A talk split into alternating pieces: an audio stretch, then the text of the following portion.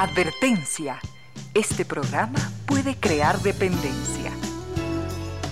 Dependencia de la buena música, del comentario oportuno, del momento poético, de las voces que siempre tienen algo que decir.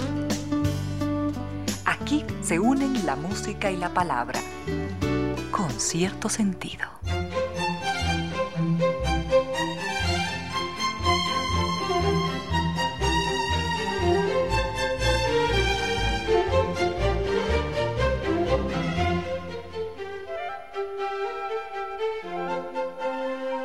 3 de la tarde y 4 minutos. Bienvenidas, bienvenidos. Gracias por sintonizar Radio Suceso 101.7.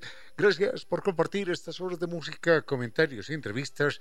Y ojalá, ojalá al final de la jornada, como siempre, podamos imaginar con estos favores que la fantasía nos hace, podamos imaginar que hemos rendido real, justo y merecido, merecidísimo homenaje a la inteligencia, a la sensibilidad, a la autoestima, a la confianza, a la alegría de vivir y siempre, siempre a las ganas de luchar de todos, donde quiera que nos encontremos, a las ganas de luchar por una vida más digna en lo individual y en lo colectivo.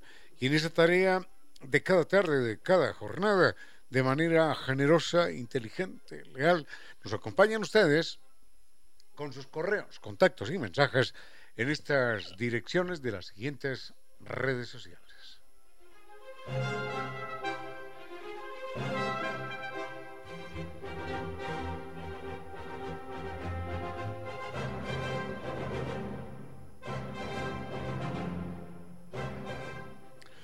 El correo electrónico de la radio es sucesos arroba.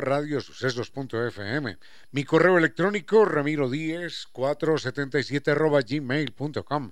En Facebook nos siguen como Concierto Sentido.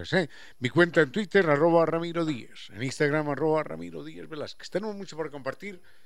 Y al frente en controles del doctor Vinicio Soria, dispuesto a entregarnos la mejor música por lo pronto, llegamos hasta ustedes gracias a la presencia de estas destacadas empresas e instituciones que creen que la radio, en medio de nuestras humanas e inevitables limitaciones, la radio puede y debe llegar siempre con calidad y calidez.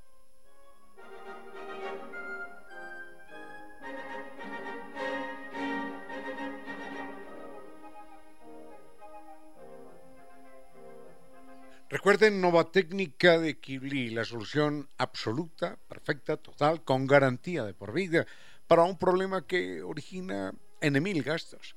El problema de la humedad por capilaridad ascendentes. No más propiedades desvalorizadas, no más ambientes enfermizos. Recuerden, el mail es ecuador.novatecnica.com, la página novatecnica.com y dos teléfonos, 098 26 00588 y 098 81 85 798.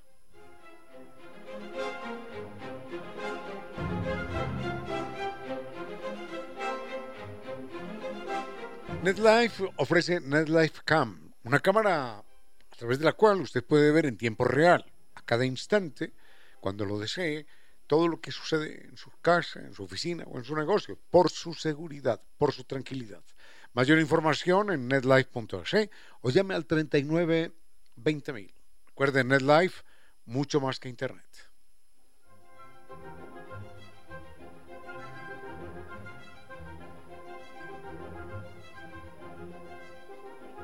Costa Sierra es perfecto para disfrutar y para encontrarnos con la maravilla de la gastronomía ecuatoriana, exquisiteces de la costa, exquisiteces de la sierra, estupenda sazón, presentación perfecta, atención impecable, nuestros sabores y saberes allí en la gastronomía ecuatoriana. Costa Sierra, desde el gusto, atienden de martes a domingo desde las 9 de la mañana para que usted inclusive pueda programar con calma sus desayunos de trabajo, de negocios. Verdaderas maravillas. Recomendado. Recuerde, están en el sector de la pradera, frente a Flaxo, y el teléfono para sus reservaciones, el 098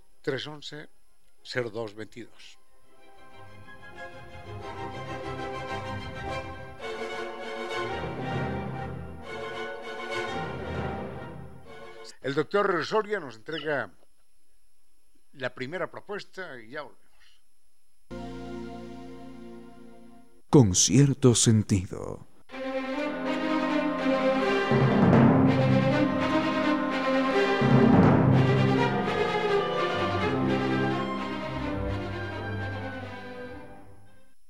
Alguien pregunta por obras de yo no sé si hemos hablado de este personaje aquí alguna vez en la radio, pero de Genofonte. Genofonte es un eh, historiador, aunque ese no es su papel inicial, él es un mercenario, es un combatiente griego que en su momento eh, se alía con otro pueblo griego que van a invadir a Persia. Y esto sucede por ahí en el año 400 o 350 antes de nuestra era, y eh, los griegos invaden Persia, eh, son derrotados y tienen que retornar. Este libro, no, no es un libro, este es un relato, un relato corto de Genofonte, se llama La retirada de los 10.000 y es uno de los relatos más impactantes que en materia histórica de la antigüedad uno puede encontrar. Mm, recuerdo, recuerdo eh, dos detalles. La memoria es frágil, esto lo leí hace muchos años. Recuerdo dos detalles de la retirada de, de los 10.000, escrito por Genofonte, un personaje del que, entre otras cosas, yo no tengo más datos y del que no he leído nada más. Esos dos detalles que son intensos, que son conmovedores y que en la vida los podré olvidar, los vamos a compartir en un momento. Con cierto sentido.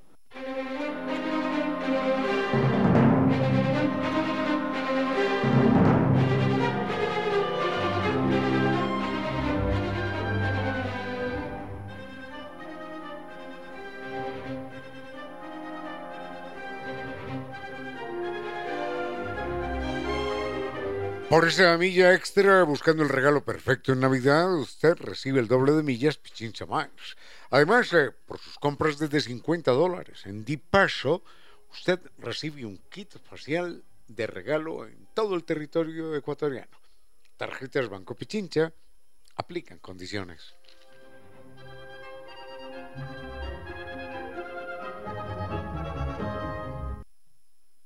Alguien preguntaba por Genofonte. Recuerdo que por ahí en el año 400 de nuestra era, antes de nuestra era aproximadamente, los griegos se unen dos pueblos griegos, dos ciudades por allá, y deciden invadir a, a Persia. Recordemos que cuando hoy hablamos de Grecia, no estamos hablando de la misma Grecia de hace 2500 años. Hoy es una única república, pero en aquel entonces no era una única nación. Eran una serie de ciudades-estado que se peleaban entre ellas y ocasionalmente también se unían para atacar a otros pueblos extranjeros. Mm, Genofonte es un personaje que participa en esta invasión a Persia como, como militar, como mercenario, contratado por otro de los ejércitos, al lado de los griegos, por supuesto, y es, por suerte, para la historia de la humanidad, es un gran escritor. Y ese relato que él hace de aquella epopeya es dramático, porque recuerda, por ejemplo, cuando inician la retirada, el regreso de 10.000 hombres, más o menos, muchos de ellos empiezan a quedar ciegos por la luz que refleja la nieve. Recordemos que la nieve puede dejarlo a uno ciego, no, no enseguecido por el momento, lo puede dejar ciego, puede uno perder la visión, por supuesto. El reflejo de la luz es tan intenso que quema, que quema la retina. Y, y cuenta él que a los soldados que iban quedando ciegos los iban degollando. Y era un momento verdaderamente dramático. Y muchos de ellos, viendo el destino que habían, eh, que habían corrido otros de sus compañeros, ocultaban el estar ciegos. Y entonces intentaban caminar sin tropezar, intentaban eh, guiarse por los pasos de los otros. Y cuando les preguntaban, ¿estás viendo bien? Sí, sí, estoy viendo bien. Y enseguida les amenazaban lanzarles un puñetazo a la cara y la persona quedaba impávida como si no hubiese pasado nada, sin hacer ningún gesto. Y descubrían entonces que la persona estaba ciega. Y el otro momento dramático de ese relato de Genofonte lo compartimos en un momentito. Con cierto sentido.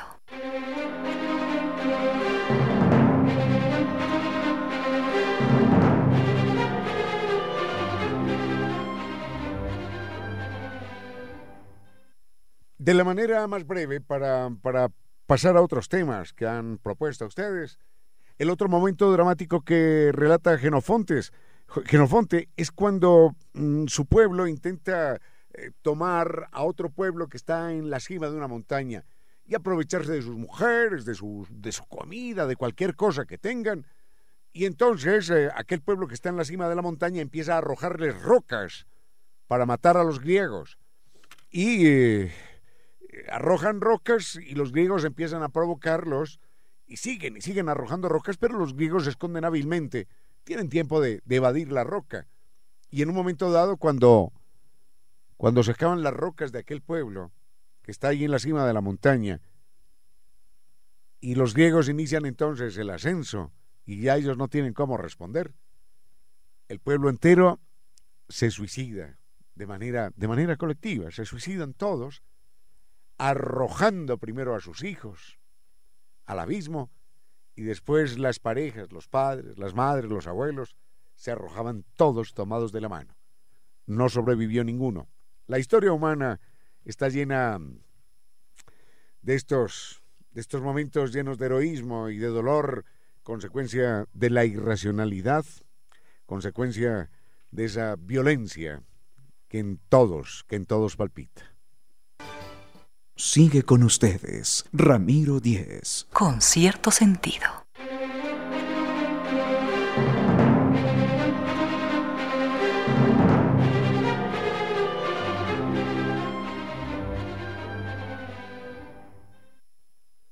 De vez en cuando llegan eh, preguntas relacionadas con el idioma y aunque no conozco el tema, mmm, pretendo acercarme un poquitito porque es verdaderamente apasionante.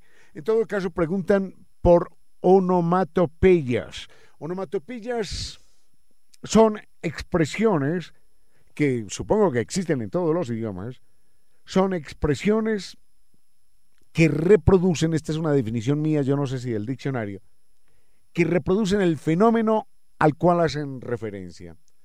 Eh, por ejemplo, si decimos roncar, la palabra roncar suena como un ronquido y la palabra rugir suena como un rugido y la palabra trueno y la palabra retumbar de alguna manera mmm, encierran en su sonido el fenómeno al cual eh, quieren hacer referencia. Por ejemplo, silbar, susurro, murmullo. Mmm, no sé, eh, tendríamos que buscar eh, muchos ejemplos, que seguro que los hay, para poder graficar mejor esto. Lo cierto es que de alguna manera la onomatopeya es eh, algo así como un signo ideográfico, pero para los oídos. Así como mm, estamos en un lugar público y vemos unas señales eh, ya muy simplificadas que dicen no parquear, hospital, escaleras, mmm, semáforo, en fin, que son símbolos y que no son letras, de alguna manera el sonido de la onomatopeya es un símbolo auditivo que nos habla de, del significado que la palabra, que la palabra encarna. Con cierto sentido.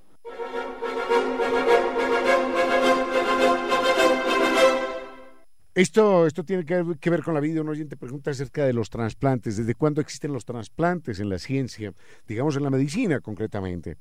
Mm, a esto nos vamos a referir más adelante recordando que el primer trasplante, por lo menos del cual se tenga referencia, el primer trasplante en términos científicos es el trasplante de un tejido en el cuerpo humano, no de un órgano, sino de un tejido. Y ese tejido, así nos parezca extraño definirlo como tal, es el tejido sanguíneo. La sangre es un tejido sanguíneo. Y la primera vez que se hace un trasplante de, de orden científico para salvar, para perpetuar vidas, es el trasplante de sangre, que nos puede sonar eh, extraño, pero realmente desde el punto de vista médico es eso. La sangre es un tejido. Y lo primero que logramos trasplantar para mmm, prolongar la vida es eh, precisamente eso, un tejido como la sangre, un tejido sanguíneo. Antes, antes hubo otros trasplantes, pero en animales y con planes eh, puramente especu especulativos y de engaño. Enseguida les cuento, les cuento algo al respecto.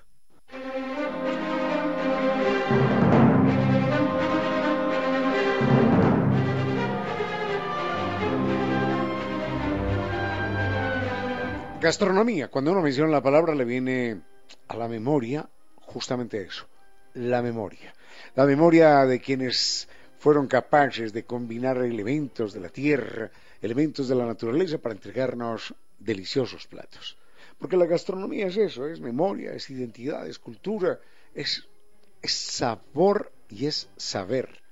Y por eso la gastronomía ecuatoriana, gracias a, tantas, tantas personas con vocación artística y gracias a tantos nichos ecológicos, la gastronomía ecuatoriana es una verdadera maravilla en términos de variedad y de exquisitez. Así que, si queremos rendirle un, homenaje justo a lo nuestro y a nosotros también, que nos merecemos ese placer, recordemos Costa Sierra. Costa Sierra está en el sector de la pradera, frente a la sede de Flaxo, atiende de martes a domingo, desde las 8 y 30 para que usted incluya los desayunos, su plan de, de, cada día, desayunos de trabajo, de negocios, desde las 8 y 30 de la mañana. Eso es Costa Sierra de martes a domingo frente a la sede de Flax. Mm, y el teléfono para sus reservaciones 098 311 0222. Por allá nos veremos en más de un momento. Vayamos con un tema y volvemos con algo más. Con cierto sentido.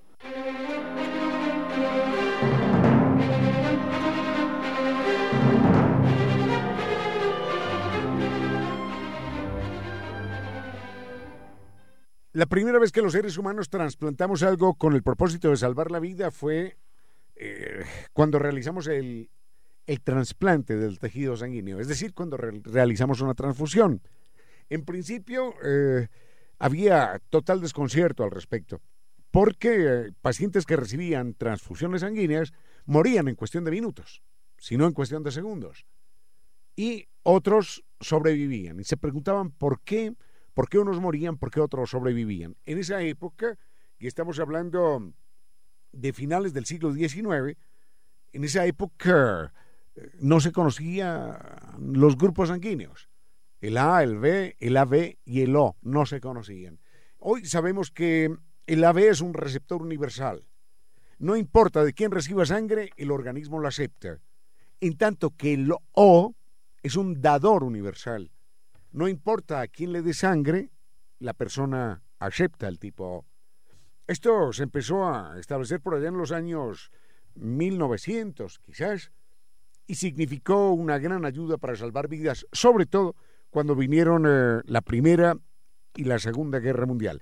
Ah, pero estaba olvidando lo de los embaucadores, que antes hicieron trasplantes con animales. Claro que sí, enseguida les cuento un pequeñito detalle sin entrar, sin entrar en, en finezas, porque no recuerdo exactamente a los personajes, pero sí recuerdo el acontecimiento.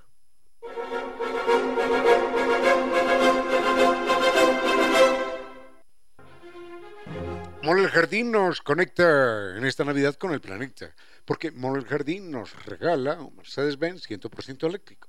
Así que participe acumulando 50 dólares en compras hasta el 4 de enero del 23. Nos esperan para entregarnos ese Mercedes-Benz 100% eléctrico nos esperan en el Mall Jardín. Con cierto sentido.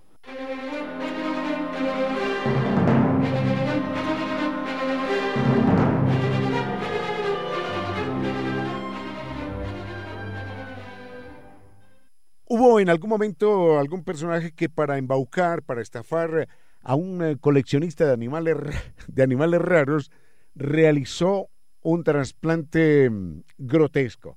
Fue que tomó una especie de ratón eh, salvaje, le cortó la cola, le hizo una herida en la nariz, le insertó la cola en aquella herida de la nariz y, y la cola fue aceptada por esa parte del organismo del ratón o por el organismo del ratón, porque al fin y al cabo era su propio, su propio, su propio cuerpo no había ninguna reacción, ningún rechazo por considerarlo un agente extraño. Y aquel personaje vendía aquellos ratones a los cuales les trasplantaba la cola y se las ponía en la nariz. Algunos me imagino que se morían, otros injertos no daban resultado, no, no se fijaban bien, pero si se lograba fijar la nariz a esa, si se lograba fijar la cola a esa herida en la nariz, quedaba un ratón con, con una, con una cola eh, que colgaba de su nariz y lo convertía supuestamente en una especie desconocida. Hubo por allá un médico francés, embaucador, que vendía estos animales algún gobernante, creo que danés, algún gobernante europeo, y finalmente, con los años, se logró descubrir eh, la trampa. Pero en todo caso, fue el inicio de los trasplantes que tantas vidas logran salvar. Con cierto sentido.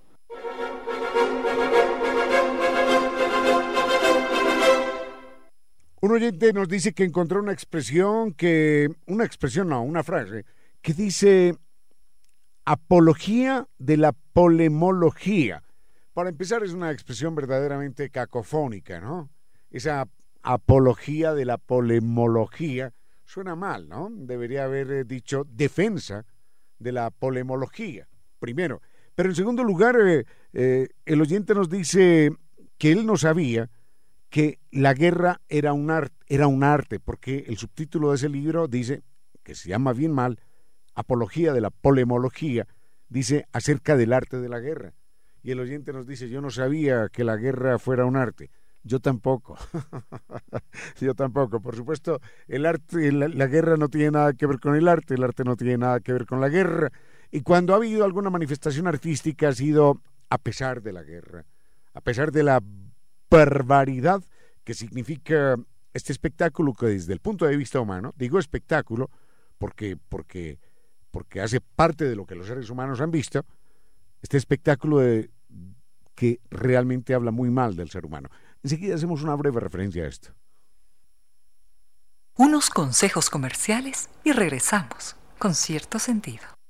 A esta hora, recuerde que el tiempo es aquello que, por fortuna, impide que todo suceda a la vez. 16 horas, 3 minutos.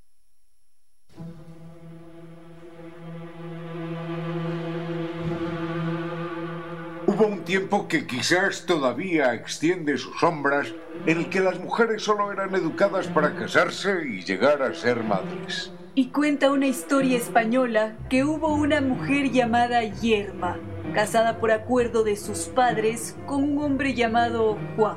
Pero quiso la vida que aquel matrimonio, a diferencia de las otras parejas amigas, no pudiese conseguir el hijo que, en teoría, debería darle sentido a aquella unión. Aquella historia describe el conflicto de una mujer que por tradición y por presiones sociales siente que no puede llegar a ser feliz si no es convirtiéndose en madre. En un momento, después de dos años de matrimonio, al ver que no tiene hijos y que los vecinos empiezan a hablar mal de ellos, la mujer le dice a su esposo. Parece que no puedo darte un hijo, Juan. Eso significa que entonces no te quiero. Mientras tanto, aquel esposo sufrió un cambio. Primero quería que su mujer permaneciera siempre encerrada en casa para evitar comentarios malintencionados. Y luego le confesó a su esposa que él se sentía feliz así, sin hijos, que no quería descendencia. Lo que hubiera podido ser una nueva vida para ambos, libre de prejuicios y tensiones sociales, hizo crisis en la mujer que entonces creyó que su esposo no la amaba y que le negaba la posibilidad de ser mujer. La historia se resuelve de manera dramática y hoy sigue estremeciendo a los públicos de todo el mundo. La obra se llama Yerma y su autor es el poeta Federico García Lorca, que la estrenó un día como hoy. 29 de diciembre de 1934. Y desde entonces, los espectadores descubren que es urgente que hombres y mujeres descubramos nuevos papeles históricos, nuevas formas de imaginar, de alcanzar la felicidad.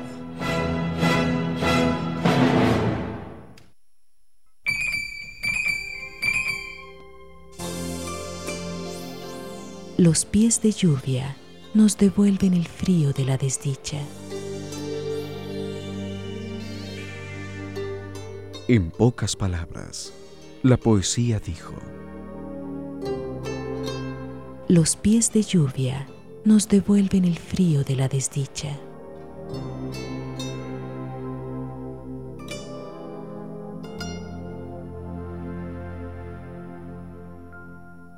Sigue con ustedes, Ramiro Díez. Con cierto sentido.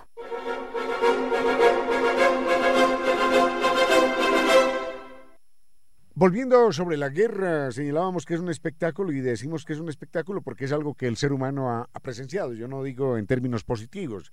Eh, ver un eclipse también es un espectáculo, por ejemplo, o presenciar un tsunami es, es un espectáculo que conmueve, que mata, que arrasa con vidas, por supuesto que sí. En todo caso, la polemología no es más que la guerra. Es eh, una recordemos que es una palabra que proviene de polemos. Polemos es polémica, disputa y logos, tratado, estudio. La polemología entonces es el estudio de las guerras. Habría que señalar que la guerra es una manifestación absolutamente eh, brutal del ser humano, inclusive una de las más características del ser humano. Solamente que yo sepa hay dos animales que adelantan guerras. Una, nosotros, los humanos, y otras, algunas especies de hormigas. De resto, eh, hay confrontaciones, hay, hay encuentros, hay disputas, hay escaramuzas y peleas entre los animales, pero nunca guerras hasta el punto de convertirlas en una institución nacional. Mm, alguien decía que haciendo los cálculos desde hace dos mil años, sumando los periodos de paz que en el mundo han existido, y él se refería en esa época solo a, lo que había habido en, Europa y después de 1492, cuando se suma América, en estos dos mil años hemos tenido algo así como un año y medio de paz. De resto, hemos vivido en conflictos y en guerras permanentes. Encendamos la televisión y como ya nos acostumbramos a los muertos en Gaza, a los muertos en Irán y en Afganistán, en cualquier parte del mundo, simplemente ya, ya no nos impresiona el tema. En todo caso, alguien decía, un famoso político alemán, creo, decía que la guerra no es más que la continuación de la política por otros medios. Y es que, en verdad, la guerra es una de esas manifestaciones humanas, manifestaciones de masas verdaderamente asombrosas. Si uno se pone a pensar qué hay detrás de una guerra, lo único que encuentra es la más absoluta irracionalidad humana. Y alguien señalaba que si en el futuro, si es que el futuro existe, si en el futuro seres humanos racionales nos, nos estudian, se asombrarán siempre ante tres espectáculos humanos, ante la religión como un fenómeno de masas, ante el deporte como otro fenómeno de masas y ante la guerra como la más feroz de todas las barbaries. Con cierto sentido.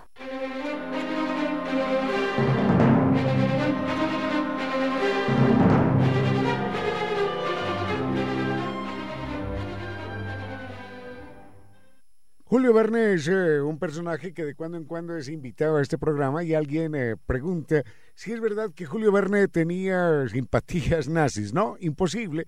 Imposible que tuviese simpatías nazis porque Julio Verne muere muchos años antes de que el fenómeno del nazismo se diese en Europa. Mm, sin embargo, y esto era no normal, porque la palabra no es normal, pero sí común, había más de una ocasión en la que se escapaba en muchos eh, personajes públicos o no públicos, se escapaban algunas eh, afirmaciones de carácter antijudío. El caso de, de, Julio Verne se limita, que yo sepa, a una obra, la única que él ubica en Sudamérica, a una obra que se llama Martín Paz. Es una obra no la mejor de Julio Verne de lejos, está de ser la mejor de él, y cuenta la historia de un judío que se llama Samuel, por supuesto, ese nombre no puede ser sino judío, que vive en Perú y que está dibujado como un tipo desalmado, usurero, antipático. Inclusive hay un capítulo en aquella novelita que yo leí hace mil años, ya no tengo mucho, muy claro el recuerdo, pero dice en el capítulo, un judío siempre es un judío. Y claro, se dedica a despotricar y a pintar a, al personaje Samuel como el peor ser humano que haya existido. Mm, ediciones posteriores de esta obra fueron, eh, fueron corregidas. A mí en alguna ocasión me llegó eh, esa versión original, pero no en la obra completa, sino que la leí después de haber leído la obra. Las afirmaciones que Julio Verne hacía contra un judío, generalizando eh, su condición de usurero, antipático, desalmado, tipo perverso, frío, cruel, generalizándolo como si le perteneciera a todo el pueblo judío. Esa, esa caracterización fue eliminada de, ediciones posteriores. En algún momento también hay otro personaje ruso que es Fedor Dostoyevsky.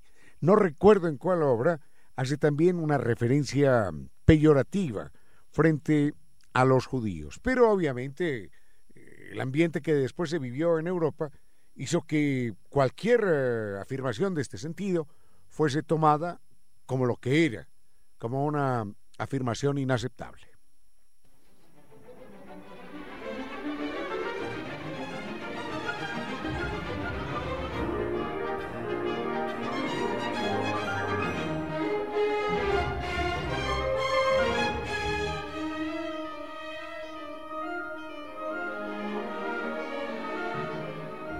Humedad por capilaridad ascendente significa, sí, propiedades valorizadas, ambientes enfermizos, eh, cemento, ladrillo, pintura, todo lo que se quiera, albañil, y además una serie de gastos que nunca se van a detener porque el problema no tiene solución. No, no la tiene. No la tiene si piensa que es cemento, ladrillo, pintura, albañil. No la tiene. A los dos, tres meses vuelve a aparecer. La solución contra la humedad por capilaridad ascendente es científica, técnica, con garantía de por vida y la entrega Kibli de Nova Técnica. El mail es ecuador.novatecnica.com, la página novatecnica.com y dos teléfonos, 098 2600588 y 098 8185 798. Con cierto sentido.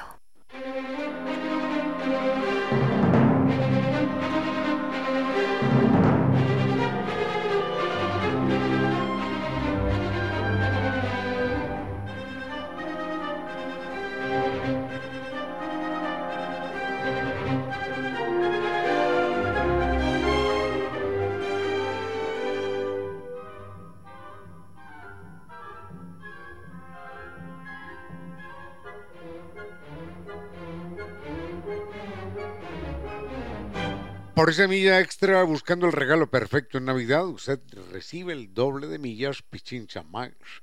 Además, recuerde que por sus compras en muebles Vera Vázquez recibe hasta el 60% de descuento en mercadería seleccionada y el 20% de descuento en reclinables.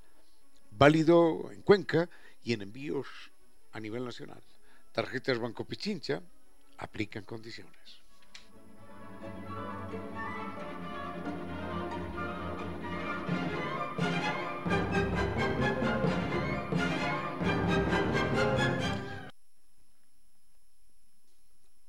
Días atrás hacíamos un comentario acerca de Hipócrates como el padre de la medicina y también hacíamos referencia a un hombre que, sin ser tan famoso como Hipócrates, es el padre de la verdadera medicina científica.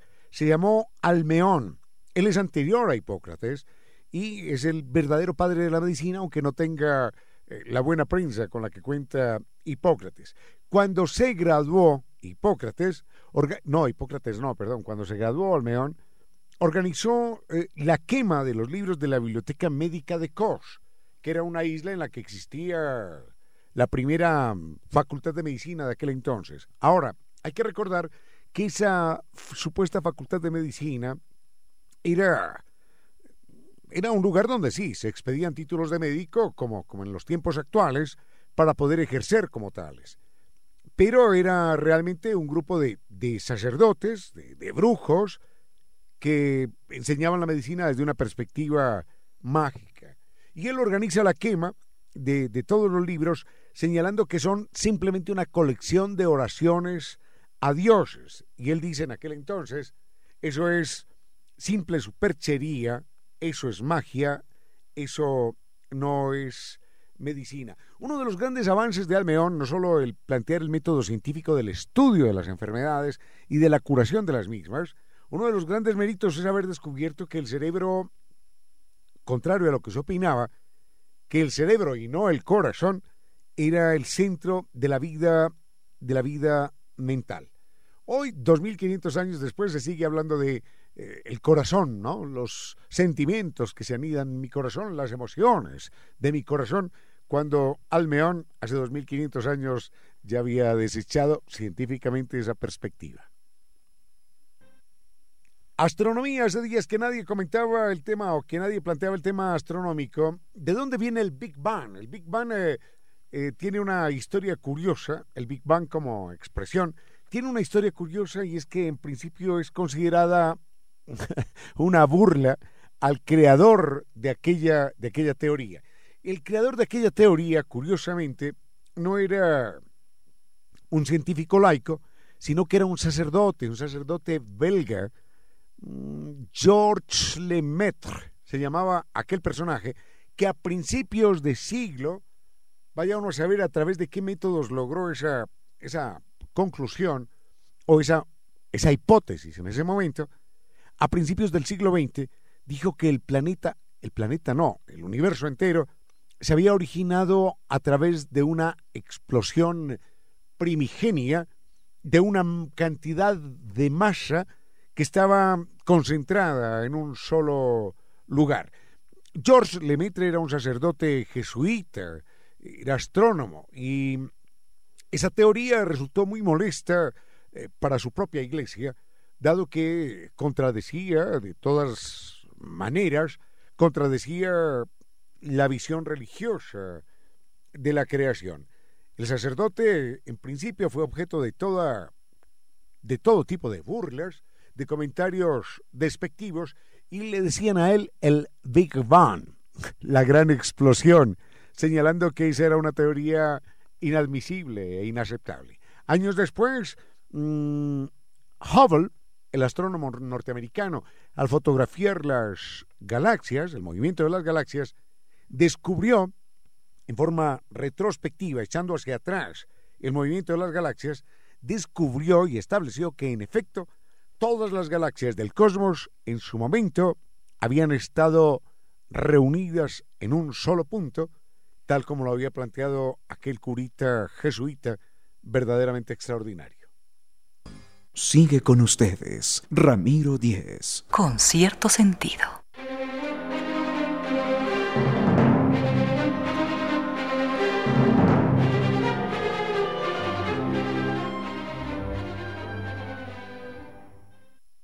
Hace un momento hablábamos acerca de, mm, del Big Bang y hay algo que eventualmente puede sorprendernos. Uno dirá, mm, ¿y cómo, cómo se sabe que existió? Bueno, simplemente echando hacia atrás eh, el movimiento de las galaxias, descubrimos que todas se están alejando a velocidades extraordinarias, se están alejando de un punto. Si uno echa hacia atrás, aquello como si fuese una película termina por descubrir que estaban en un solo punto. Pero lo más increíble es que cuando uno sintoniza la radio, y escucha un siseo, un ruido de fondo al que uno llama interferencia y procede enseguida a sintonizar la emisora mejor para escuchar la voz más limpia o la música más limpia, lo que uno no sabe es que ese ruido eh, de siseo eh, que en el fondo se escucha es ni más ni menos que la explosión primigenia, el ruido del gran Big Bang. Esto lo descubrieron por allá en 1965 un par de personajes, Robert Wilson y otro de apellido Pensworth, y establecieron que, que aquel ruido que localizaban en unas antenas eh, provenía de todos los rincones del cosmos. Al principio estaban eh, suponiendo que era el problema del estiércol de algunas palomas que había caído sobre unas antenas. Después descubrieron que no era el estiércol, sino que aquel ruido que uno escucha de fondo cuando no sintoniza bien la radio es ni más ni menos que el ruido de la primera explosión del universo cuando todos, de alguna manera, empezamos a nacer hace 13.800 millones de años. Con cierto sentido.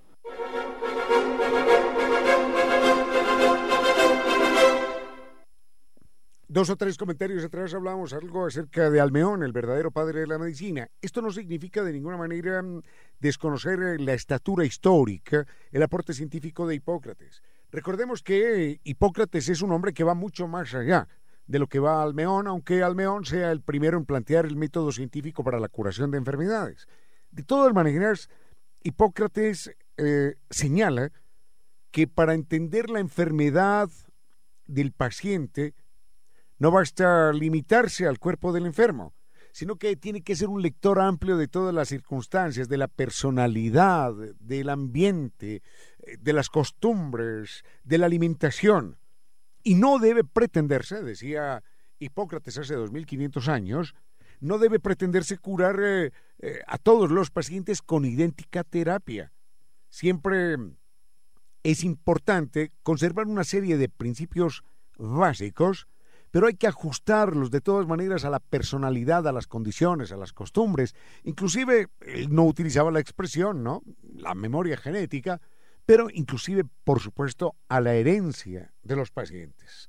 Mm, los textos de medicina de Hipócrates son trascendentales, en verdad. Fueron más de 70 textos eh, y los escribió, esto es extraordinario, los escribió en una época en la que no había ni termómetros, ni examen de sangre, y no había exámenes de orina, ni, ni radiografías, ni tomografías, ni electroencefalogramas, ni cardiogramas, ni, ni balanzas siquiera.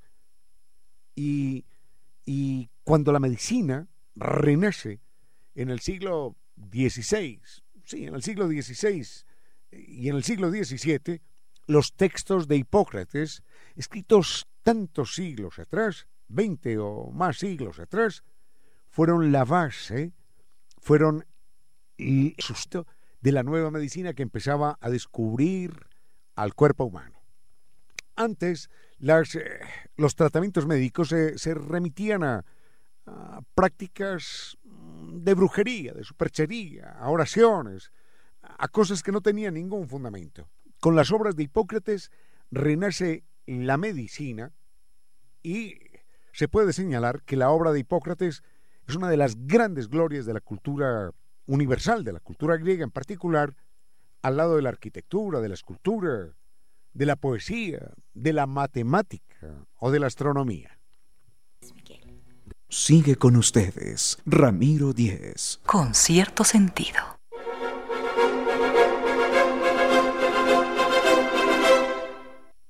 Hacemos eh, algunas referencias de días a la diversa complejidad que tienen las lenguas, que está apoyada en la diversa complejidad eh, social, en la diversa necesidad que desde el punto de vista cotidiano y tecnológico los pueblos van desarrollando.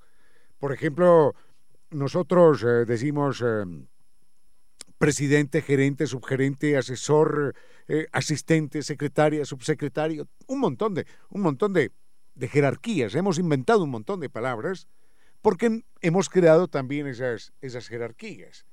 En una sociedad, imaginemos una sociedad hipotética absolutamente igualitaria, no existiría eh, primer eh, asistente, segundo asistente, tercer, eh, tercer secretario, cuarto subsecretario. Esas cosas simplemente no existirían. Y alguien me pide que ponga más ejemplos. Bueno, ejemplos tendríamos que mirar uno por uno con más detenimiento y me toma, me toma un poquitín de sorpresa la pregunta. Pero mirando lo que tenemos a mano, por ejemplo, mm, la ropa, la ropa y el cuerpo mismo en los pueblos en los cuales no se usa ropa, sino apenas, apenas un taparrabo, por ejemplo, existe una sola palabra para el brazo, que va desde el hombro hasta la punta de los dedos.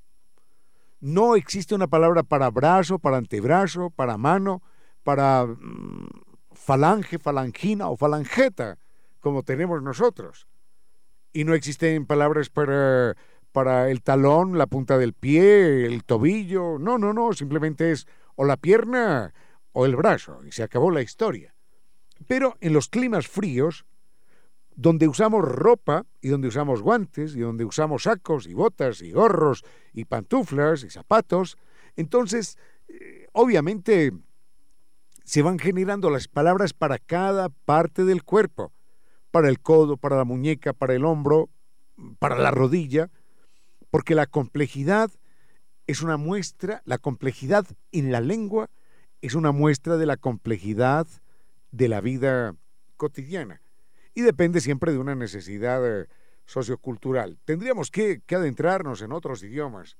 Déjenme buscar en estos días algo al respecto y lo estaremos comentando entonces. Con cierto sentido.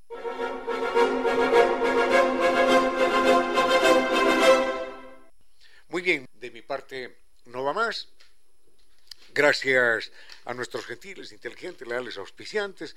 Gracias a Nova Técnica, recuerden la solución contra la humedad por capilaridad ascendente, solución científica, técnica, con garantía de por vida. Teléfono 098 26 005 88 y 098 81 85 798. La página web novatecnica.com. Gracias a NetLife, que con una cámara nos permite toda la tranquilidad, toda la seguridad, porque podemos ver en tiempo real lo que está sucediendo a cada instante en casa, en la oficina, en el negocio, en el lugar que queramos. Mayor información en netlife.es o en el 3920.000. NetLife, mucho más que Internet. Y gracias a Costa Sierra, que nos invita a darnos ese placer que tanto nos merecemos, el encuentro con nuestra exquisita gastronomía. Maravillas de la costa, maravillas de la sierra, con una, con una cocina de sabores y saberes ah, que, que inspira, inspira el espíritu y despierta, despierta los sentidos. Recuerden, estar en el sector de la pradera, frente a la sede de Flaxo, y para sus reservaciones 098-311-0222. Atienden de martes a domingo desde las 9 de la mañana. Al doctor Giovanni Córdoba en Controles, en este momento, muchísimas gracias. Al doctor Soria que nos acompañó antes, muchísimas gracias y le damos la bienvenida a doña Reina Victoria Díez con su vuelo de música y palabras. De mi parte no fue más por hoy, fuerte abrazo, los quiero inmensamente y hasta mañana. Tiene que existir alguna luz entre la noche más espesa, algún país desconocido donde no exista la tristeza. Esa luz, ese país, está dentro de usted. Gracias por compartir con cierto sentido.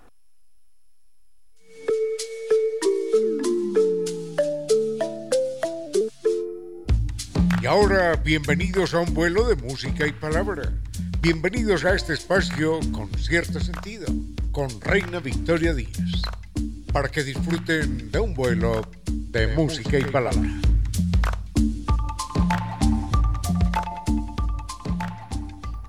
Queridos amigos, bienvenidos a este vuelo de música y palabra. Están ya todos listos para emprender un viaje, para empezar a transitar por diferentes mundos. ¿Por qué no situarnos por un instante en Mindo, en medio de la naturaleza, con los pajaritos que nos cantan, con ese ecosistema tan diverso y variado que se alberga allí en ese espacio? O ir hasta Cayambe y escuchar algunas de las historias que sus pobladores tienen para contarnos. O por qué no irnos aún más lejos, llegar hasta la China y deslumbrarnos con esa gastronomía tan exótica que tienen o que nos parece exótica, excéntrica, o por qué no irse hasta la antigua Grecia y conversar con algún pensador. Todo esto es posible gracias a nuestra imaginación cuando dejamos que ella vuele libre, muy por lo alto. Absolutamente todo es posible. Y una cosa más. En este vuelo, cada uno de ustedes que está escuchando en este preciso momento la radio, desde mm, su transporte, desde su hogar, desde mm, el, el viaje en bicicleta, desde cualquier sitio, es un copiloto.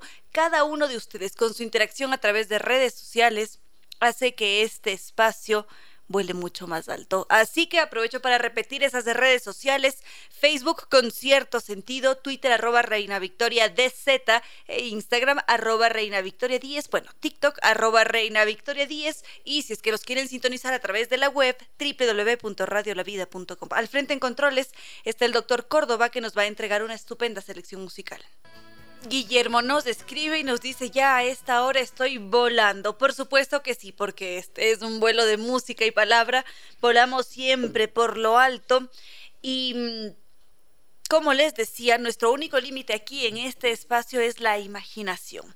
Ahora, como saben todos, en este espacio abordamos diferentes temas, muchos de ellos son sugeridos por ustedes y casi siempre coinciden varios en la importancia que tiene conocerse como individuos, saber em, cuáles son nuestras dinámicas que hace que nos manejemos de una u otra manera. Y cuando mencionamos esto decimos en dónde estamos, esto es tan amplio, ¿qué es el comportamiento del ser humano? Estamos hablando de una relación de pareja, de cómo me, me comporto en clases o en el espacio de trabajo, de cómo crezco, tantas cosas que podemos conocer sobre los seres humanos y que la misma ciencia todavía presenta más eh, interrogantes que respuestas.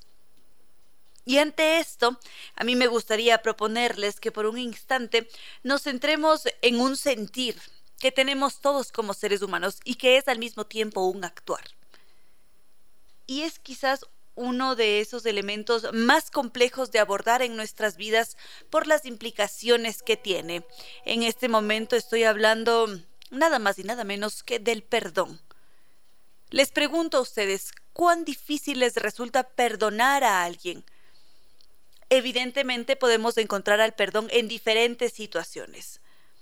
Por una parte, podríamos encontrarnos con una persona que nos cuenta que ha sido violada por su padre, y que le resulta muy difícil encontrar o llegar a, ese perdón.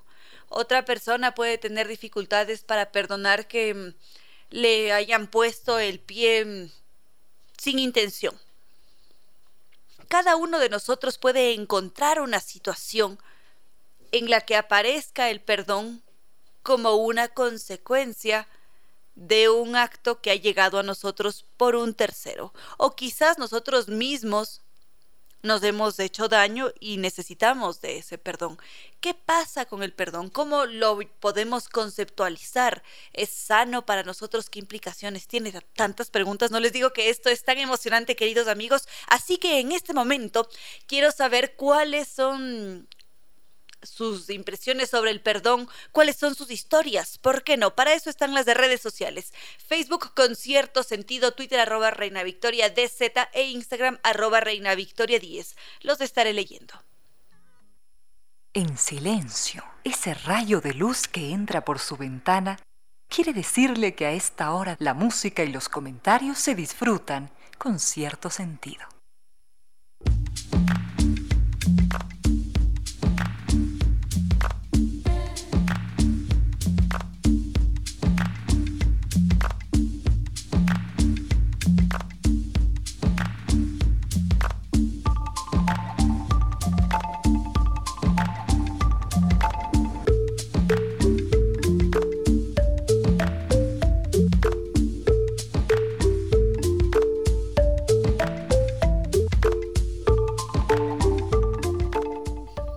Queridos amigos, hoy día vamos a poner por un instante en pausa nuestro tema para darle la bienvenida a nuestro entrevistado de hoy. Hoy nos acompaña Raúl García, él es empresario, es miembro de la Federación de Cámaras de Turismo del Ecuador y también es el presidente de la Cámara de Turismo de Pichincha. Y está aquí con nosotros precisamente para adentrarnos en ese mundo tan amplio que es del turismo aquí en el Ecuador, en Pichincha y donde tenemos mucho por hacer. Bienvenido a este espacio, Raúl. Muchas gracias, Reina Victoria. Ah, gracias por la invitación y un saludo cordial a todos los que nos están escuchando en este momento. Siempre es un verdadero gusto poder contar con la presencia de figuras reconocidas como usted, Raúl, y además podernos acercar un poquito, aunque sea brevemente, al turismo, porque muchas veces, y aquí me gustaría contar esta historia. He escuchado de varios de mis amigos que viven en el extranjero que no les llama la atención venir a Quito, por ejemplo, que es una ciudad que la ven como de paso. Prefieren irse directo a la Amazonía o ir a las playas, pero Quito máximo una noche. Consideran que no hay atractivos. ¿Por qué pasa esto? Bueno, creo que algo que, que ha sufrido no solamente Quito, Pichincha, sino todo el Ecuador, es una estrategia eh, con mucha técnica de promoción. El año 2015 que se acabó el Fondo Mixto de Promoción Turística, que es alimentado con una tasa que se llama el Ecodelta, es decir, todos los ecuatorianos que viajamos al exterior pagamos 50 dólares para esta tasa que fue creada exclusivamente para hacer promoción y desde el año 2015 no se hace promoción, a excepción de este nuevo gobierno que ha comenzado a promocionar nuevamente. obviamente sin utilizar esta tasa porque el Fondo Mixto de Promoción Turística fue eliminado. Entonces es una tasa que simplemente va al Estado y no hace su trabajo, que es fomentar la promoción del Ecuador. Y allí viene justamente nuestra, uh, ¿cómo podríamos eh, decir exactamente la palabra? Como que desaparecimos del mapa. No solamente Quito, Ecuador completo desapareció del mapa. Quedan en el turismo internacional al menos uh, la visión de Galápagos, porque casi todos los días en estos canales de fauna, como el Discovery Channel, por ejemplo, siempre se está hablando de este sitio especial que es Galápagos. Es decir, que de alguna manera está en el radar. Está en el radar, pero porque alguien hizo programas de Galápagos y están allí en la televisión, lo cual ah, no lo hemos logrado desde Ecuador. Y Ecuador tiene cosas espectaculares y especialmente Quito. Quito hace algunos, años era la puerta de entrada a conocer, por supuesto, Galápagos, pero también este magnífico Ecuador. Y obviamente Ecuador eh, tiene tantas cosas espectaculares que aquí es donde yo me pregunto por qué los estados, por qué los gobiernos que cada cuatro años pasan, que cuando hay elecciones todos hablan de turismo y cuando están posesionados no se acuerdan para nada de esta industria sin chimenea que es tremendamente estratégico. ¿Por qué es estratégico? Porque antes de la pandemia estábamos en tercer lugar de ingreso de divisas para el país. Hoy, de acuerdo a la información del Ministerio de Turismo, hemos recuperado del 12 por la pandemia a estar en la cuarta posición. El año 2019 ingresaban más de 2.300 millones de dólares por turismo receptivo al Ecuador, más la dinamización turística del turismo interno, que también fue eh, expresada justamente después de la pandemia. Apenas nos dieron oportunidad de poder salir de las casas, ¿verdad? nos dieron libertad otra vez.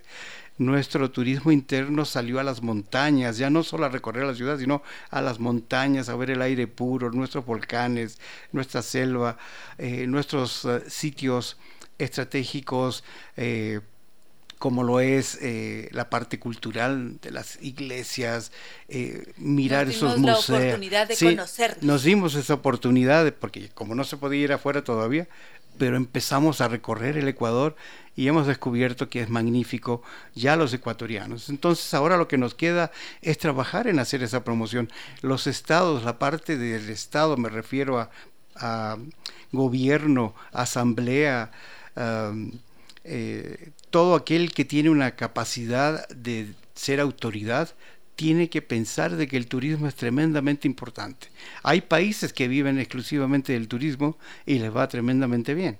Ahora que está mencionando esto, precisamente el primer ejemplo en el que puedo pensar es del Perú, porque se suele hacer esta comparativa de cómo el Perú ha logrado explotar tan bien su gastronomía a través de campañas publicitarias y nosotros no, cuando muchas veces somos más diversos en ese aspecto, tenemos mucho por ofrecer y no nos hemos explotado como lo ha hecho el Perú. Por supuesto, porque hemos realizado una pésima uh, trabajo, un pésimo trabajo de mercadeo. Nos conformamos con que Galápagos sea famoso y ya está. Cuando Ecuador tiene patrimonios culturales extraordinarios, ¿no? Tiene una Amazonía que es tremendamente importante porque no solamente es Amazonía, pese a que es el, el 3% del monto general de la Amazonía, es una Amazonía que tiene una connotación especial, es un hot spot de la humanidad, es decir, cuando hubo la época de las glaciaciones y hubo mucho hielo eh, cubriendo a toda la Tierra, este sitio no tuvo hielo, siempre tuvo agua y se convirtió en un refugio de la fauna y de la flora por lo tanto se llama hotspot y es súper mega diverso. Eso le da la marca al Ecuador de ser un país mega diverso, uno de los 17 países mega diversos, o sea, es tremendamente fantástico. Y si vamos hacia el sur del Ecuador, encontramos que tenemos estas ciudades como Saruma, ¿no? Es una joya. Es una joya, pero que se está hundiendo porque, claro, siempre queremos el dinero fácil y rápido y no pensamos en el futuro. Y esa joya se está hundiendo ahora porque le han socavado tanto para sacar un poco de oro por debajo. Y claro, es una joya que hay que cuidar. Y así lo es nuestra Amazonía son nuestros bosques, son nuestros volcanes. Tenemos, yo abro la ventana de mi habitación cada mañana y veo ese Cotopaxi extraordinario que muchas veces lanza su vapor y se ve en una manera, pero ¿cuántos países en el mundo pueden tener ese privilegio? Ese privilegio, exactamente. El privilegio de nuestro mar, el privilegio de nuestro mar que tiene el bosque del Chocó hasta el mar, en la parte de Esmeraldas, donde están los manglares más altos del mundo, donde hay comida y gastronomía con coco. Y luego tenemos Manabí, que tiene otras playas fenomenales, súper azules, porque no tiene grandes ríos que van al, al mar.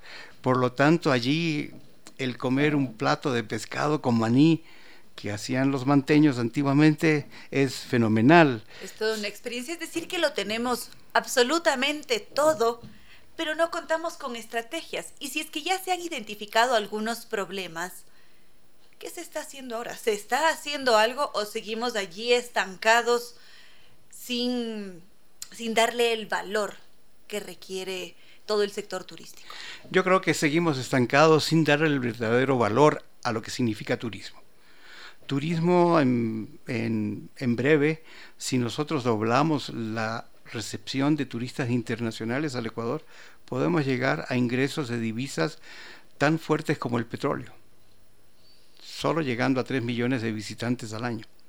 Entre Galápagos, entre la Amazonía, entre la cultura que tiene el Ecuador y mucho más que no hemos mencionado, ¿no? porque hay arqueología, ¿Cuántas personas conocen dónde está Pambamarca, dónde está Quito Loma, dónde está la frontera inca hacia el norte? ¿Qué pasa con la isla de la Plata en el Parque Nacional Machalilla? ¿Qué es la cultura manteña? ¿Qué pasa con los amantes de Zumpa? ¿no?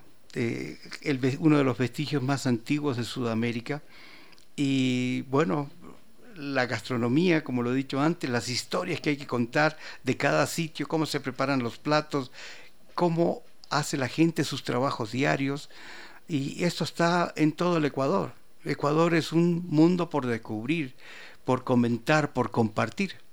Quizás en algunos momentos existan bloqueos para explotar todos estos microuniversos, por ponerles un nombre, porque hay otros intereses, como hace un momento se mencionaba el petróleo o está la minería, y, y quizás eso hace que se le entregue toda la energía a explotar una parte de la Amazonía en vez de darle más energía, más recursos al turismo? ¿O qué pasa exactamente? ¿Qué pasa que no hemos aprendido la lección, Reina Victoria? Seguimos haciendo lo más fácil y no estamos pensando en el futuro. Y el Ecuador es un ejemplo de sostenibilidad con Galápagos, es un gran ejemplo para la humanidad, el donde, todos los ciudadanos ecuatorianos regalaron su, su, derecho a hacer cualquier cosa con las Islas Galápagos con tal de protegerla y protegerla como, una, como un patrimonio no solamente del Ecuador, sino de la humanidad. Lo mismo hay con muchos parques nacionales que tenemos. Eso lo ha hecho los ciudadanos ecuatorianos. Entonces tenemos que enfocarnos en esa sostenibilidad, pensar que el dinero rápido no es sostenible en el tiempo y se va a acabar muy rápidamente. El petróleo si no sabemos usarlo de otra manera, eh, en 5, 10 años ya no va a tener valor. Los autos cada vez son más eléctricos, ¿sí? que son los que más consumen petróleo, eh, por ejemplo, y esto se viene muy rápido. Entonces, ¿qué es lo que vamos a hacer si no tenemos petróleo? ¿De dónde va a obtener estos gobiernos que hay o el Estado recursos para tantas cosas que hay que cubrir? Entonces, una de esas es el petro es el turismo que además viene atado con una cadena extraordinaria de valor. ¿Qué significa esta cadena extraordinaria de valor? Pues que muchas personas participan en el turismo sin siquiera ver un turista. Hay personas que se dedican a la agricultura, pero sus lechugas, sus cebollas son parte de un plato para un turista. sea nacional o extranjero. Los pescadores no trabajan exclusivamente para el turismo, pero sus corvinas, sus cangrejos son servidos como delicacies de eh, los turistas especiales, platos especiales para ellos. Eh, trabajan los transportistas, ¿no? que usan buses, autos, furgonetas, y estas furgonetas requieren llantas, requieren mecánicos, requieren filtros, combustible.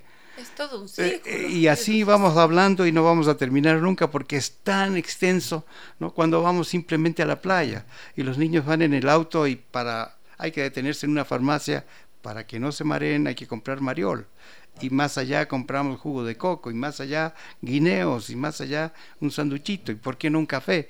Entonces todos empezamos a participar y eso es lo hermoso de esta industria turística que además trabaja con una cosa totalmente diferente, trabaja con los humanos, produce felicidad, satisfacción, que está en nuestra constitución, el derecho al ocio. Entonces tiene una importancia tremendamente extraordinaria y no solamente para elecciones. Y esas experiencias además, porque cada vez que estamos viviendo o cuando compartimos nuestra vida con nuestros amigos, la familia, casi siempre sale por allí conocí tal parte, deberías ir, me sentí muy feliz cuando estuve em, subiendo al Paso Ochoa o tal vez en Mindo y esas experiencias finalmente enriquecen al espíritu y también hacen que funcionemos de una mejor manera. Ahora, hace un momento se hablaba de la importancia que tiene el Estado crear políticas que estén enfocadas en impulsar al sector turístico. Existe también responsabilidad de nuestra parte como ciudadanos. Nosotros también podemos aportar para que este, esta industria crezca, para que esté en el radar, para que sea tomada en cuenta, para que se cambien también las dinámicas políticas y sociales o es más complejo? Por supuesto, también es una parte de los ciudadanos. Es decir, si Quito tiene que ser, la carita de Dios tiene que ser totalmente limpia. Y tenemos que ser buenos anfitriones, sonrientes, amables. Últimamente en el Ecuador todos andamos enojados, todos peleamos entre todos, nadie se pone de acuerdo. Así haya cosas muy razonables, pero nadie tiene la razón. Y eso es lo que tenemos que cambiar. Y eso lo produce el turismo. Es una industria de la felicidad. Me recuerdo cuando estuve visitando unos clientes en Japón. Y claro, no entendía ni J de la dirección en japonés, ni menos los números. Eh, buscaba en mi en mapa de Google de mi teléfono y se acercó un señor japonés y me dice, ¿necesitas ayuda? le digo, tengo que encontrar esta dirección. Me dijo, no hay problema. La anotó en su celular, puso su Google, Google Map y él me llevó por 20 minutos hasta donde era el destino que yo quería llegar, en Tokio. Y esto me pareció extraordinario, el respeto que vi allí, la amabilidad de dar el asiento, algo que cuando era joven pasaba en nuestros buses, eh, los caballeros siempre dábamos el asiento a las damas. Ahora eso es impensable, eso no sucede. No sucede, no sucede. Entonces, como que hemos cambiado esa salquiteña que había hablando de Quito y por qué a lo mejor la gente se está yendo directo a otros lados, es por todo este tipo de cosas. Entonces tenemos que tener nuestra ciudad tremendamente limpia y nosotros ser buenos anfitriones. Si alguien bota algo, un papel al suelo, hay que decirle, señor, recójalo, ese no es el basurero y todos juntos hacer algo por nuestra ciudad. El destino Quito es espectacular. Tenemos cosas extraordinarias, la mitad del mundo.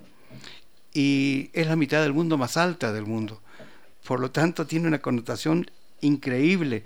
Y lo más extraordinario que hay que pensar es que no es una línea que hizo una, una misión geodésica francesa. Todo lo contrario.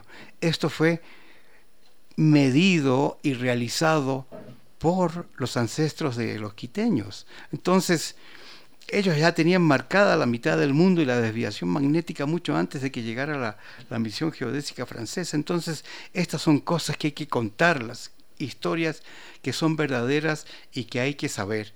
Tenemos Cochasquí, que ah, es una joya. Es una joya, pero está ahí, son unas lomitas que nadie sabe qué es, que no hay una verdadera explicación. Y claro, son centros astrológicos, centros astronómicos, en donde se medía los calendarios para poder sembrar y cosechar. cuándo vienen las lluvias, cuándo no, y allí hay un plato cóncavo que tiene agüita y en las noches uno va y mira ese plato cóncavo y están las estrellas reflejadas allí y es una experiencia espectacular aprender esta historia. Entonces, todas estas marcas que están y eso que no he hablado de nuestras iglesias y de, nuestros patrimonios culturales, como nuestro hospital, eh, que ahora es el Museo de la Ciudad, que es extraordinario, fue uno de los, de, de los hospitales más famosos y una de las edificaciones más antiguas que tiene Quito, y allí se hacía cosas para salvar la vida, inclusive en la iglesia que está allí, que es muy bonita, está en una de sus, de sus cielos, eh, de sus columnas, hay una frase que dice, esta es la puerta al cielo. Es decir, en este hospital o te curabas o ya estaba listo el pasaje al cielo. Pero eh, yo invito a los quiteños a que vayan a, a, descubrir estos secretos que hay y que son totalmente extraordinarios.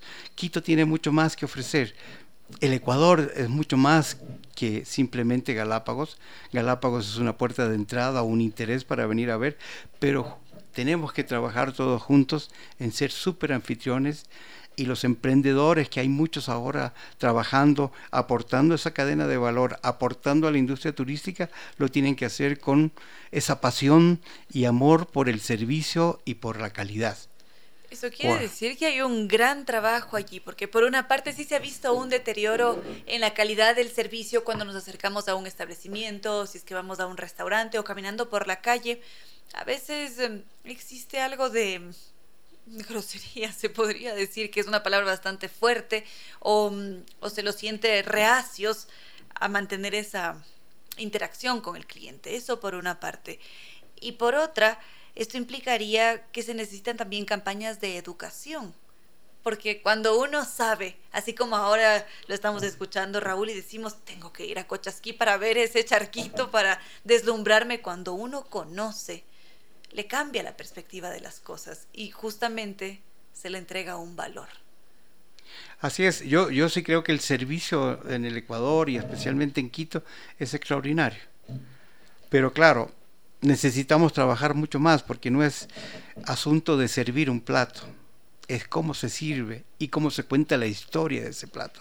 Eso podría causar una diferencia y hacer que Quito vuelva a ser ese Quito que todos añorábamos, ¿no? Ese, ese Quito especial en donde hay que ir a Quito porque es extraordinario, porque es hospitalario, porque todavía se comparten los dulces, los dulces de antes y que son fantásticos y que ahora en las tiendas ya no hay. Todo está empaquetado en plásticos. Yo me acuerdo que había higos confitados, humitas, el manjar de leche que ahora no puedo comer lamentablemente, pero me encantaba, ¿no? Y, y bueno, muchas cosas que eran propias del quiteño y que hay que seguir buscándola, hay que seguir eh, construyendo esa historia que a la final es nuestro futuro. Es como un recuerdo del pasado y que va hacia el futuro, ¿no? El pasado siempre explica el presente. Creería Raúl tal vez que la globalización tiene también sus repercusiones en esto que se está mencionando ahora, que todo esté empaquetado, que las humitas ya no tengan tanta presencia, que no siempre nos encontremos con pristiños o con, o con mistelas, por ejemplo. Ahora es muy raro encontrar mistelas.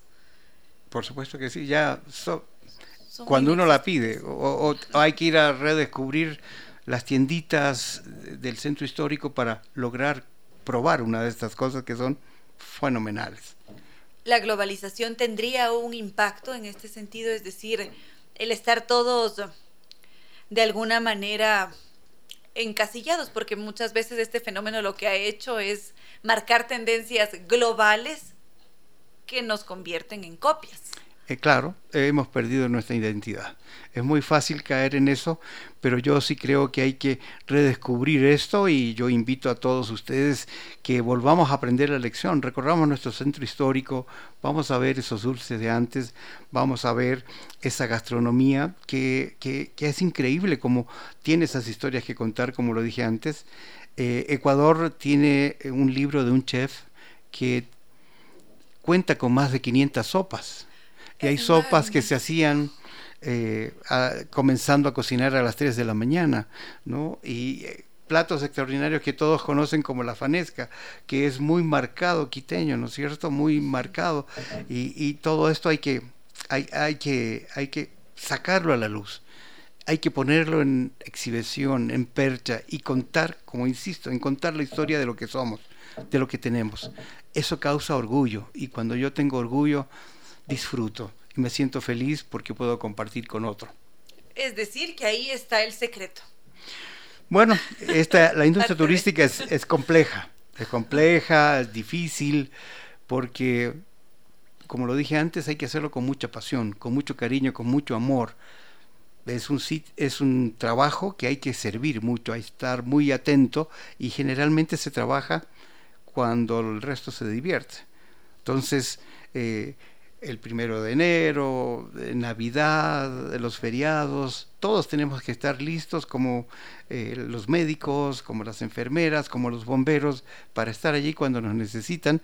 Y no es solamente un tema de vacaciones, va mucho más allá, hay estrategias de cómo crear las vacaciones de alguna persona.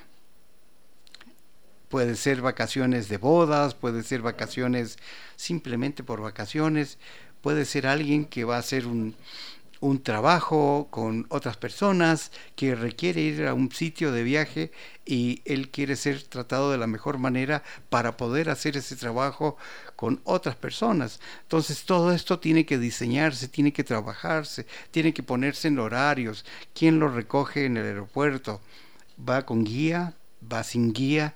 ¿Habla el español, que es nuestra lengua por ahora? Ah, o hay que recibirlo en inglés, en alemán, en japonés. Tiene que estar muy bien estructurado. Exactamente, y entonces atrás de bambalinas siempre hay todas estas personas que están haciendo y creando y organizando y ordenando y planificando todas estas acciones para que esa recepción, solo he hablado de la recepción en el aeropuerto, pero también tenemos que llevarlo al hotel indicado. Puede que esta persona diga, yo voy a un trabajo y quiero estar en un hotel, no cinco estrellas porque no me alcanza el presupuesto, pero que sea al menos de tres estrellas, que haya buen internet, que tenga un jacuzzi, porque después de terminar mi trabajo quiero estar en un jacuzzi. Un desayuno, quizás. Un desayuno y que me puedan servir un sándwich a la habitación.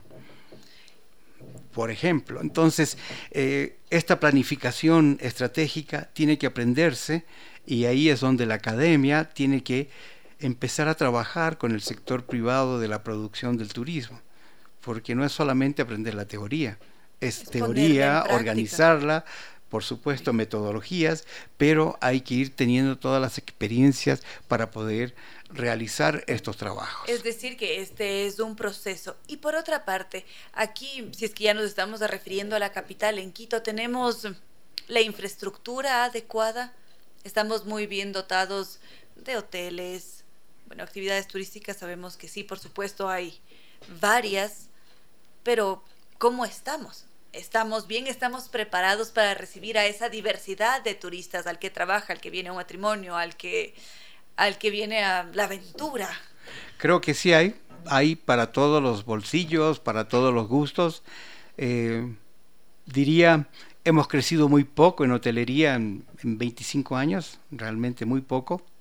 Debería haber muchos más hoteles y cuando hay muchos más hoteles eso significa que hay mucho más turismo, pero claro, también nos ha llegado con la globalización eh, nuevas plataformas como el Airbnb, que es una competencia directa a la hotelería formal y que no factura, no tiene trabajo formal ni nada, simplemente alguien alquila por un tiempo más largo eh, invisiblemente eh, eh, servicios, ¿no? Y lo mismo sucede con Uber, sí, entiendo que esas son cosas nuevas, modernas, nadie dice que no vengan, pero creo que sí tiene que haber un orden y una relativa igualdad para todos, porque eso hace que las cosas funcionen de mejor manera. Entonces, todo esto probablemente ha desmerecido el que no haya mucha más hotelería nueva presente en la ciudad. Pero obviamente todos tendríamos que trabajar de una manera. No estoy reclamando el tema, solo lo menciono como ejemplo del por qué no hay crecimiento más fuerte en cuanto a hotelería. Este quizás sería uno de los retos que tendríamos que mm, abordar para continuar impulsándonos en el sector turístico. ¿Otros retos? Otros retos es me acabo de enterar de que muchas universidades de la academia están retirando su carrera de turismo de, sus uh, pensums, ¿no? Y eso, eso me molesta un poco y me duele porque ¿qué significa que el turismo tiene sus días contados? Yo era muy contento de que contábamos con la academia y carreras de turismo, que hay diversas eh, carreras dentro de la misma carrera de turismo. Y, me da mucha pena que esto se vaya cerrando. Básicamente quedan las universidades públicas con esta carrera y eso implica que no estamos viendo al turismo como un verdadero propósito de futuro. Claro, es evidente. No, tampoco estaba al tanto de esto y me asombra si es que en realidad existe mucho potencial y hay todo este espacio para ser explotado donde se van a necesitar profesionales bien preparados. Por supuesto que sí. Y esa preparación como yo decía antes, viene con que hay que tener pasión, hay, hay, que, hay que saber que es un sacrificio hacer la industria turística porque trabajamos para los demás. Y claro, si yo quiero ser un gerente hotelero y sé que el, el gran atractivo del Ecuador es su naturaleza y su cultura, no está, es la naturaleza y cultura no está en la ciudad, está en la ruralidad. Y eso significa que tengo que ser un gerente de un hotel rural y tengo que prepararme para ello. No quiero ser un gerente de un Hilton, a pesar de que es una, un gran nombre, pero el trabajo efectivo está allí, justamente donde están las áreas naturales, que además tienen cinturones de pobreza y con nuestra preparación, con nuestra metodología que hemos aprendido, podemos impulsar esa cadena de valor y trabajar con esos cinturones de pobreza y dar verdadero bienestar a los ciudadanos del Ecuador más de retos para ya ir cerrando este Por supuesto que sí. es, increíble lo que va a hacer el turismo, podría ser el turismo. Por eso digo, hay que hacer una cultura y una ah, política real de Estado acerca de esta industria turística. Es impresionante cómo podemos conversar durante horas sobre turismo. Se nos va por favor, espero que me acepte otra entrevista. Con mucho gusto, no me podía negar, fue por, fue por eh, radio, así es que hay que aceptarlo y con mucho gusto, cuando sea posible, encantado. Muchísimas gracias Raúl por toda la información, por abrirnos además los ojos y además hacernos esta invitación tan linda a redescubrirnos y redescubrir la ciudad, el país, por supuesto. ¿Algo adicional, algo que añadir quizás? Hay que creer en Ecuador porque sí se puede. Ecuador es extraordinario, es único, es un resumen de Sudamérica. Créanlo, pruébenlo, escuchen las historias, compartan y lo van a ver. Y a vivir el Ecuador, entonces. Gracias, Raúl. Gracias. Con cierto sentido.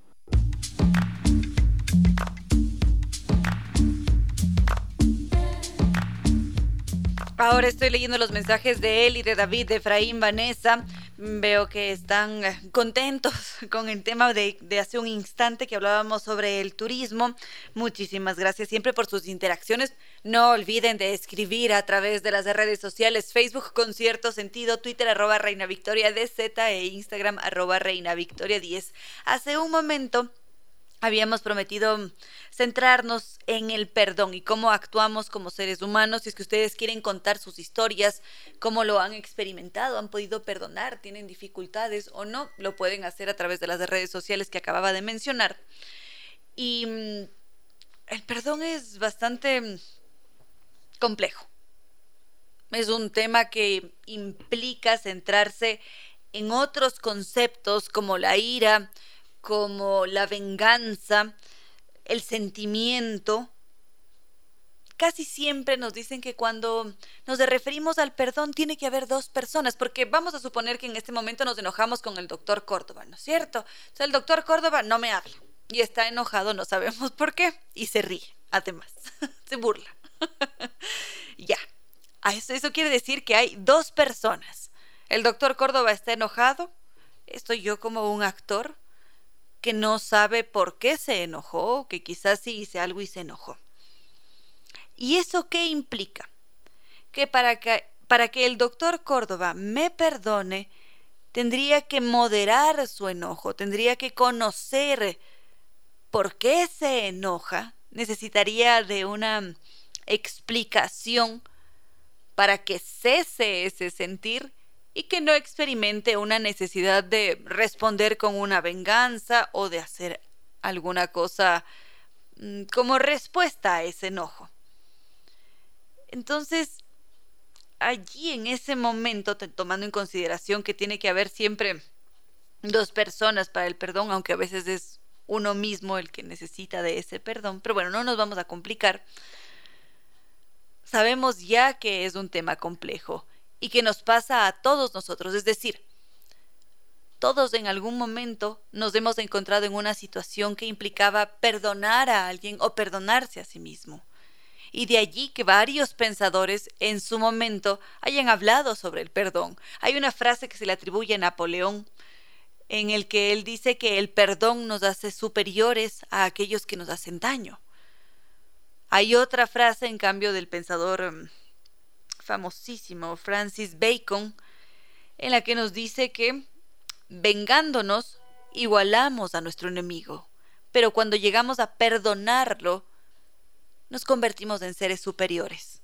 Y en cambio, Oscar Wilde, el escritor mm, irlandés, solía decir que siempre hay que perdonar a los enemigos, porque no existe acción que enfurezca más a un enemigo que perdonarlo. Entonces el perdón tiene una historia larguísima.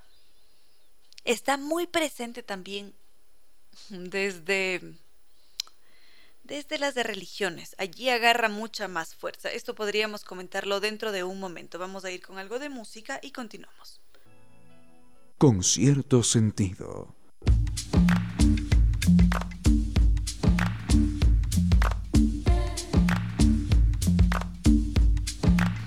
¿Se han dado cuenta cómo constantemente como seres humanos nos estamos pidiendo perdón? Cuando salimos a la calle y si es que tropezamos con alguien le decimos perdón, perdóname por haberte dado un golpe o simplemente perdón, perdón y pasamos de largo.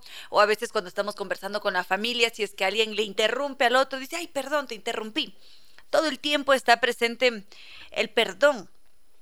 Y parecería que de alguna manera esta acción, este gesto, esta palabra es necesaria para que funcionemos en sociedad. Esas disculpas sirven para evitar un roce o para manifestar que nos hemos arrepentido por alguna cosa o porque buscamos ser em, corteses, tal vez, de alguna manera. Desde la psicología nos dicen que este perdón es una constante en todos los procesos sociales, porque de alguna manera nos prestamos eh, ayuda los unos a los otros. Entonces, el expresar esa, mm, ese arrepentimiento por haber hecho algo hace que se apacigüe la ira, que no surjan estos deseos vengativos por otra parte puede estar presente la culpa y, el manifestar ese perdón lleva después a querer modificar esa situación o a intentar liberarse de la culpa. De alguna manera, ese perdón sirve en determinadas ocasiones como un, un empujoncito, un empujoncito positivo para que haya una armonía entre las partes que están en desacuerdo. Y quizás también ese gesto puede permitir que más adelante exista un vínculo mucho más fuerte, que se genere una unión, aunque esto haya nacido de una, de una situación negativa e incómoda. Por, por, una parte, veo que está entrando un mensaje de Andrés Martínez, me da la sensación. Aquí justamente Andrés Martínez nos dice la disculpa es mucho más sana y evita peleas. En efecto, bueno, síganme contando ustedes sus, um, sus impresiones al respecto. Redes sociales, Facebook con cierto sentido, Twitter arroba Reina Victoria DZ, Instagram arroba Reina Victoria 10. Muchas gracias por todos sus mensajes, queridos amigos. Creo que vamos a tener que dejar en pausa el tema de esta tarde porque ya se ha acabado el tiempo. Mañana ya va a ser nuestro último programa del año porque ya estamos a punto de cerrar este 2022, así que será un verdadero gusto poder cerrarlo con ustedes. Si quieren que trate algún tema en particular, ya saben, inmediatamente escribir a través de redes sociales, conversamos y, hacemos un especial de fin de año. Muchas gracias a cada uno de ustedes por sus interacciones, por estar siempre presentes, por mantener viva a la radio también. Gracias también al doctor Córdoba en Controles, que es también un copiloto de este vuelo de música y palabra, y por supuesto nuestros queridos auspiciantes NetLife, Zambi Tours, Nova Técnica y Restaurante Costa Sierra. Y ahora sí, no queda más que decirles que no fue más por hoy, que los quiero mucho y que será hasta este próximo viernes que volvamos a volar.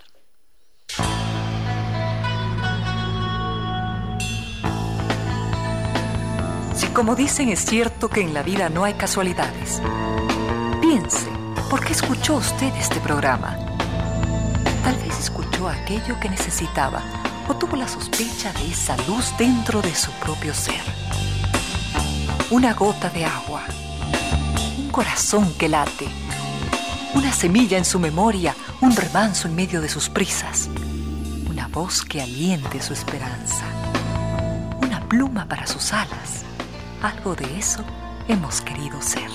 Aquí, en concierto sentido, con Ramiro Díez. Y Reina Victoria Díez.